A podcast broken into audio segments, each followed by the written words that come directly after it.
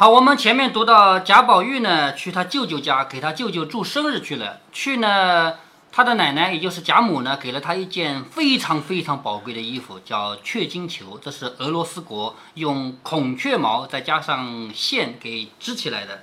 那贾宝玉去了以后呢，这里晴雯吃了药，人不见病退。你说怎么可能吃了药马上就病好啊？是不是啊？吃了药人不见病退，急着就在那骂大夫。啊，这就是晴雯的个性啊，就是自己还没好就骂那个大夫没用，说只会骗人的钱，一剂好药也不给人吃。实际上每一个病都有时间的嘛，就是咱们现代的科技，你感冒了给你个药吃吃，也不可能说吃下去明天好了，是不是啊？所以他在那骂，这个说明晴雯这个人这个性子就是这个样子啊，说只会骗人的钱，一剂好药也不给人吃。麝月就在那劝他说，你太性急了。俗话说，病来如山倒，病去如抽丝，这两句话什么意思？病来的太快了，像山倒掉一样；但是病去呢，病要好起来呢，就像一根一根丝抽一样，慢慢慢慢的好的，知道吗？病来如山倒，病去如抽丝，又不是老君的仙丹，哪有这样的妙药？就是如果给你一个太上老君的药，你大概吃了马上就好，是不是？可是又不是那种药，你只静养几天，自然好了。你越急越着手，就是你不要急，急的反而是没办法。晴雯又骂着小丫头怎么说？到哪里钻沙去了？求我病了，都大着胆子走了。好，现在开始骂那个小丫头，因为在他们家里啊，贾宝玉房里本身是主人管仆人，但是仆人也有等级。这四个大丫头是有权利管小丫头的，而且小丫头还有权利管更小的丫头，是吧？所以他又骂这个小丫头说：“都哪里去了？看到我病了，胆子大了，都走了。明儿我好了，一个个揭了你们的皮。”吓得小丫头子那个叫转儿的忙进来问。姑娘做什么？这个篆啊，篆书的篆啊，以前没有出过场，就从来没出现过。姑娘做什么？晴雯说：“别人都死绝了，就剩你不成？什么意思啊？我为什么一骂就来了你一个人？还有人呢？死光了吗？其实他骂的是那个没来的人。他真的要骂骂谁啊？你猜猜看。什么意思？就是晴雯现在真正想要找哪个小这个小丫鬟？哪个？哪个啊？就是前面偷东西的那个，知道吧？所以他骂小丫头说：“人呢？怎么没来啊？”然后转儿来了以后，他就继续骂他说：“别人都死光了，就剩你一个不成。”说着，只见坠儿也蹭了进来，就是那个偷虾须镯的那个啊，蹭进来是怎么磨磨蹭蹭，不敢进来啊，磨磨蹭蹭的感觉。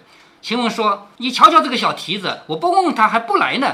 我这里放月钱了，又撒果子了，你该跑在头里了，什么意思啊？等到发钱的时候，等到发东西的时候，你肯定跑第一个了，是不是啊？”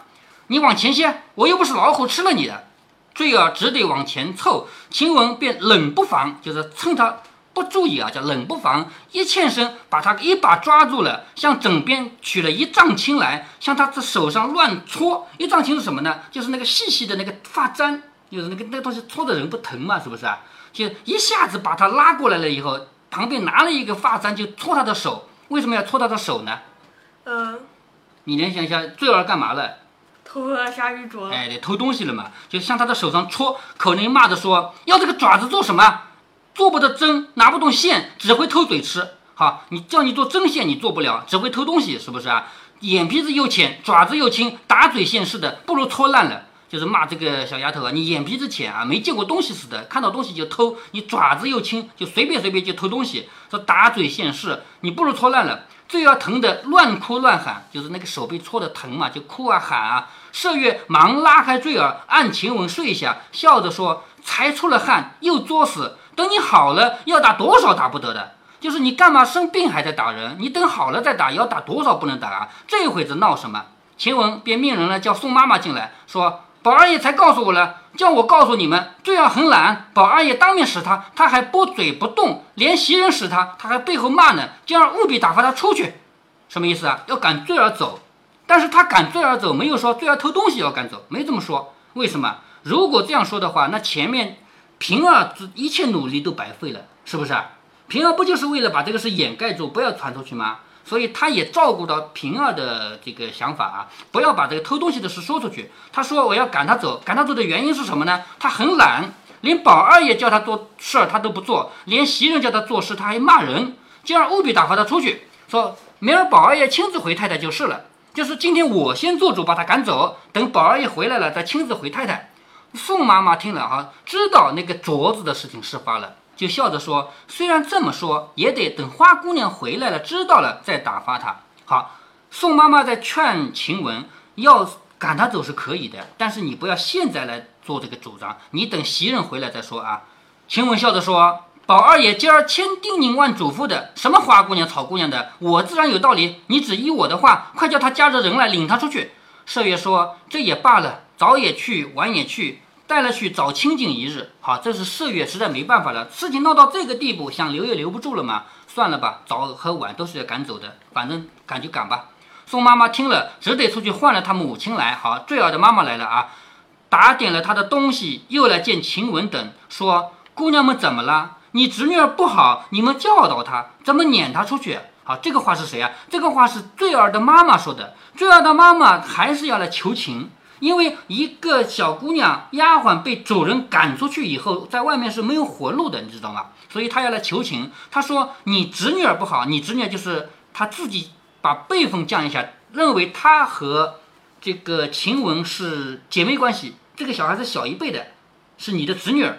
说你侄女不好，你们就教导她嘛，怎么能赶出去呢？到底给我们留个脸儿，就是给我留点面子，是不是啊？”晴雯说。这个话只等宝玉来问他，与我们无干，什么意思啊？要赶他就赶他走，这是宝玉的意思，跟我们没关系。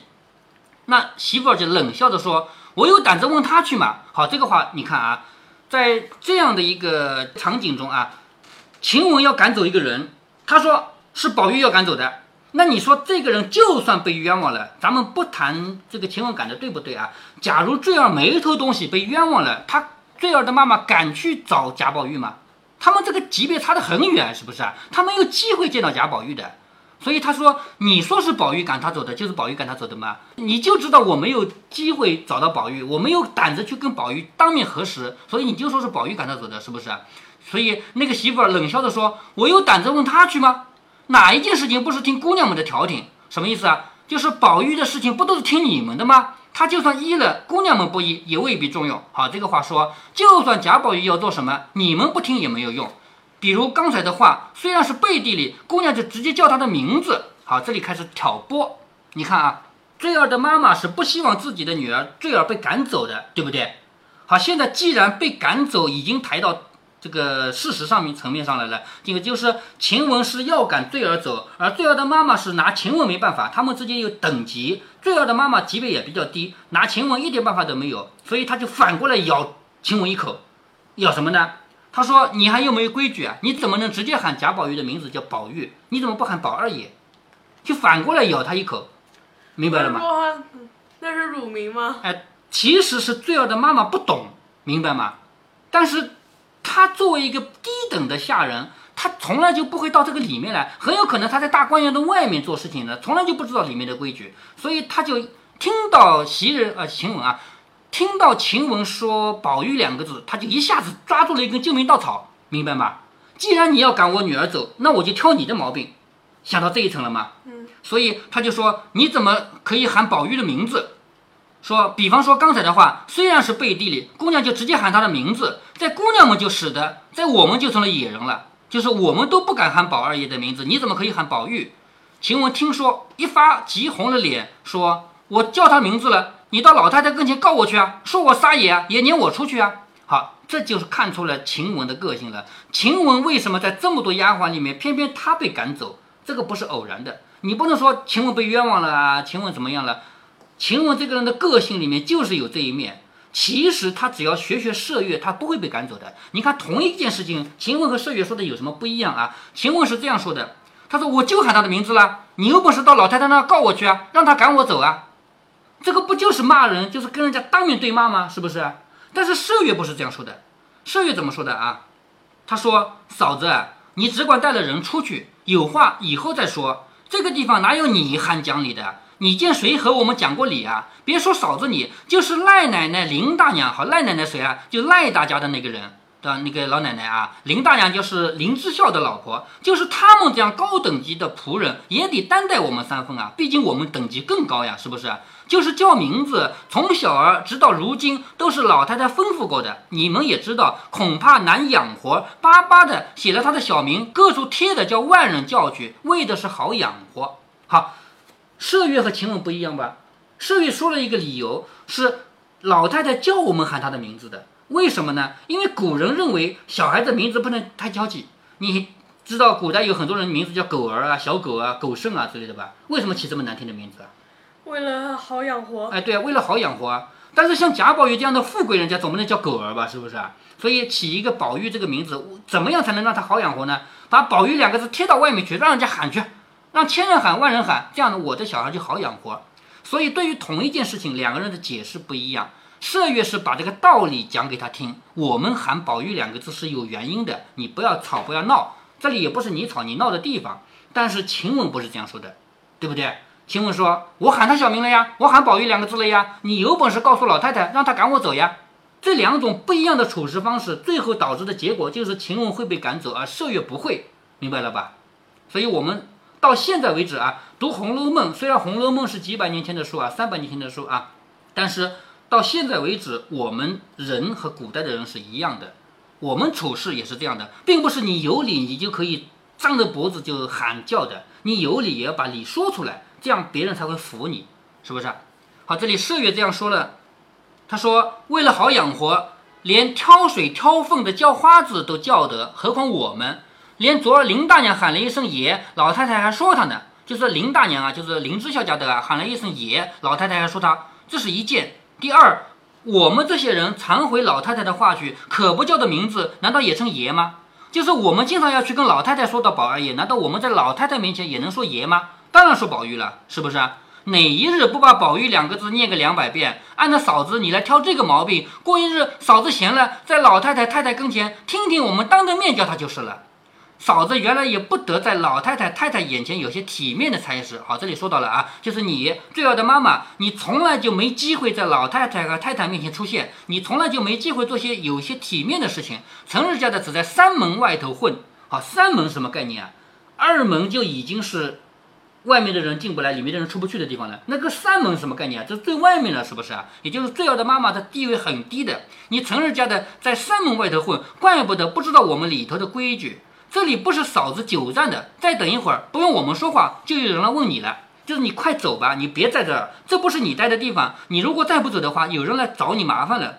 有什么风筝的话，且带了他去。你回了林大娘，叫他来找宝二爷说，什么意思？就是如果你觉得坠儿受冤枉了，你没有资格说的，你只能跟林之孝家的说，让林之孝家的再进来说，你没有资格进这个门，知道了吧？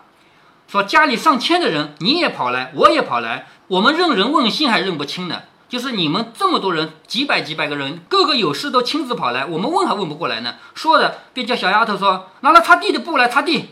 好，这个话什么意思啊？拿块布来擦擦地。其实就是你走吧，你站过的地方我要洗洗了，知道吧？言下之意就是你这个人没有资格站在我这个地方，你站过的地方我要洗了。好，拿块布来擦地。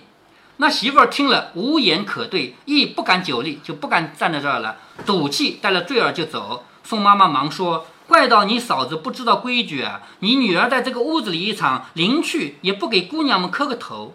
好，什么意思啊？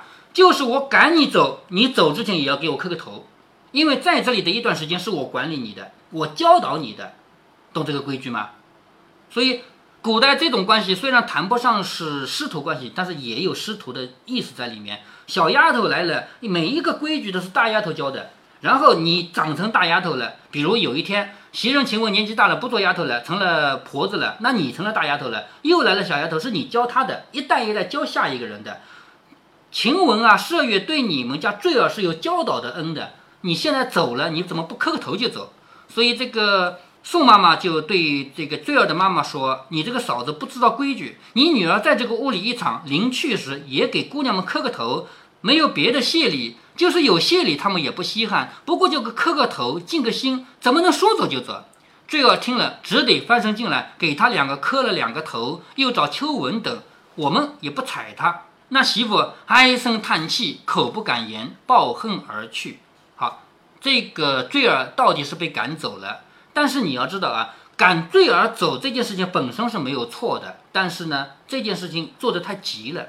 你要知道，平儿这个人做事很有分寸，什么什么事情该怎么做，他有的是分寸。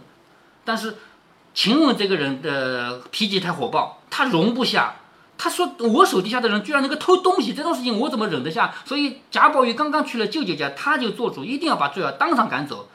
所以晴雯的脾气最后决定了他是一定会被赶走的。晴雯方才又闪了风，又着了气。你看啊，刚才又本来他躺着休息的嘛，又吹了风，又着了气，反而觉得更不好了。翻腾到掌灯，刚安静些，只见宝玉回来，进门就唉声跺脚，就是叹气啊，跺脚啊。贾宝玉回来了吗？麝月就忙问怎么回事。宝玉说：“今儿老太太喜欢喜欢的给了一这个褂子，谁知不妨后襟上烧了一块，幸而天晚了，老太太太太都不理论。好，老太太给我这个衣服，今天第一天穿嘛，被烧了一个洞。好在今天天黑了嘛，大家都没看见，所以也没说。一面说一面脱下来。射月桥时，果见有指顶大的一个烧眼，就是指头大的一个洞啊。说必定是手炉的火蹦上了。”这不知什么，赶着叫人悄悄的拿出去，找个能干织补匠人织上就是了。好，麝月想的还很简单，不就是补补吗？连夜送出去，找外面的修的人补一补就行了，是不是啊？说着便用包袱包了，交给一个妈妈送出去，说赶天亮有才好，千万别给老太太太太知道，一定要在天亮之前补好了回来，明天不要给老太太和太太知道了。婆子去了半日，仍旧拿回来说。不但能干织补的匠人，就连裁缝、绣匠并做女工的都问了，并不认得这是什么，不敢接这个活儿。没有人见过这件衣服啊，怎么补啊？不敢。社员说：“怎么这样呢？明儿不穿也罢了。好，怎么办？外面去找了一圈，没找到任何一个会修的人。算了吧，明天不穿吧。”宝玉说：“明儿是正日子啊，老太太和太太都说了，还叫穿这个呢。就是。”今天并不是我舅舅的生日，是生日的前一天。今天开始就喝酒唱戏了，明天才是生日的正日。我怎么可能明天不去，明天不穿这个衣服呢？是吧？明天是正日子，偏偏头一日就烧了，岂不扫兴？晴雯听了半天，忍不住翻身说道：“拿来我瞧瞧吧，没福气穿也就罢了，这回子又着急。好，晴雯这个人，你看啊，她要担当了。我前面说到过，晴雯干活是这样的：如果这件事谁都会做。”我才不做呢，你们做就算了，是不是啊？如果这件事你们都做不了，只有我做得了，那他一定是第一个能担当的人。所以他说拿来我瞧瞧吧。然后他还要说一句难听的话，说没福气穿也就算了嘛，你这么着急。宝玉笑着说，这话倒说的是。说着递给了晴雯，又移过灯来细看了一会儿。晴雯说这是孔雀金线织的。好，你看他看出来了，孔雀毛加金线织的。如今咱们也拿。孔雀金线像界线似的界密了，好，什么叫界线啊？就是本来这个里面就有一种横的竖的两种线。你那次在那个叫哪里啊？在那个龙脊梯田的顶上看到老奶奶在那织那个那个东西嘛？很多很多根。那个围巾。哎，对，是不是啊？许多许多根这样的这种方向的线，然后一根这个线穿过去，然后这根穿过来，是不是啊？这样做的吧，所以是不是像经纬一样？哎，就是经纬嘛，经纬就是指这个呀。后来才拿经纬两个字代表地球上的经纬线，以前又没有地球的，是不是啊？所以经纬指的就是织布啊。好像经纬也开始，呃，采竹篮。对对对，竹篮里也有经纬线啊啊。那这个他说的界线就是指找到它原来的线，要你要补，必须顺着原来的线补，你不能随便补，随便补就看出来了嘛，是不是啊？所以也要拿孔雀金线，就像界线一样界密了，只怕还可以混得过去。麝月笑着说：“孔雀线是现成的，但这里除了你，还有谁会界线？就是除了你以外，还有谁会补这个？”晴雯说：“说不得，我争命罢了。争命就是我拼命了啊！说不得我就拼命罢了。”宝玉忙说：“这如何使得？才好了些，如何做得了活？就是你的身体刚刚有一丁点好，你怎么能干这个活呢？”晴雯说。不用你结结折折的，我自然知道。好，秦雯这个人的个性就是不要来这个，就是啰啰嗦嗦的啊。我知道我的身体怎么样，一面说一面坐起来，挽了一挽头发，披了衣裳。好，他这个身体还没好的情况下，本来应该躺着好好休养的嘛。但是他坐起来，而且呢又劳累又吹风，这样的话，经过一晚上才把这个衣服给补好，一直补到天亮才好。这一回他的身体就彻底给垮下去了。好。关于他怎么补的，我们以后再读啊。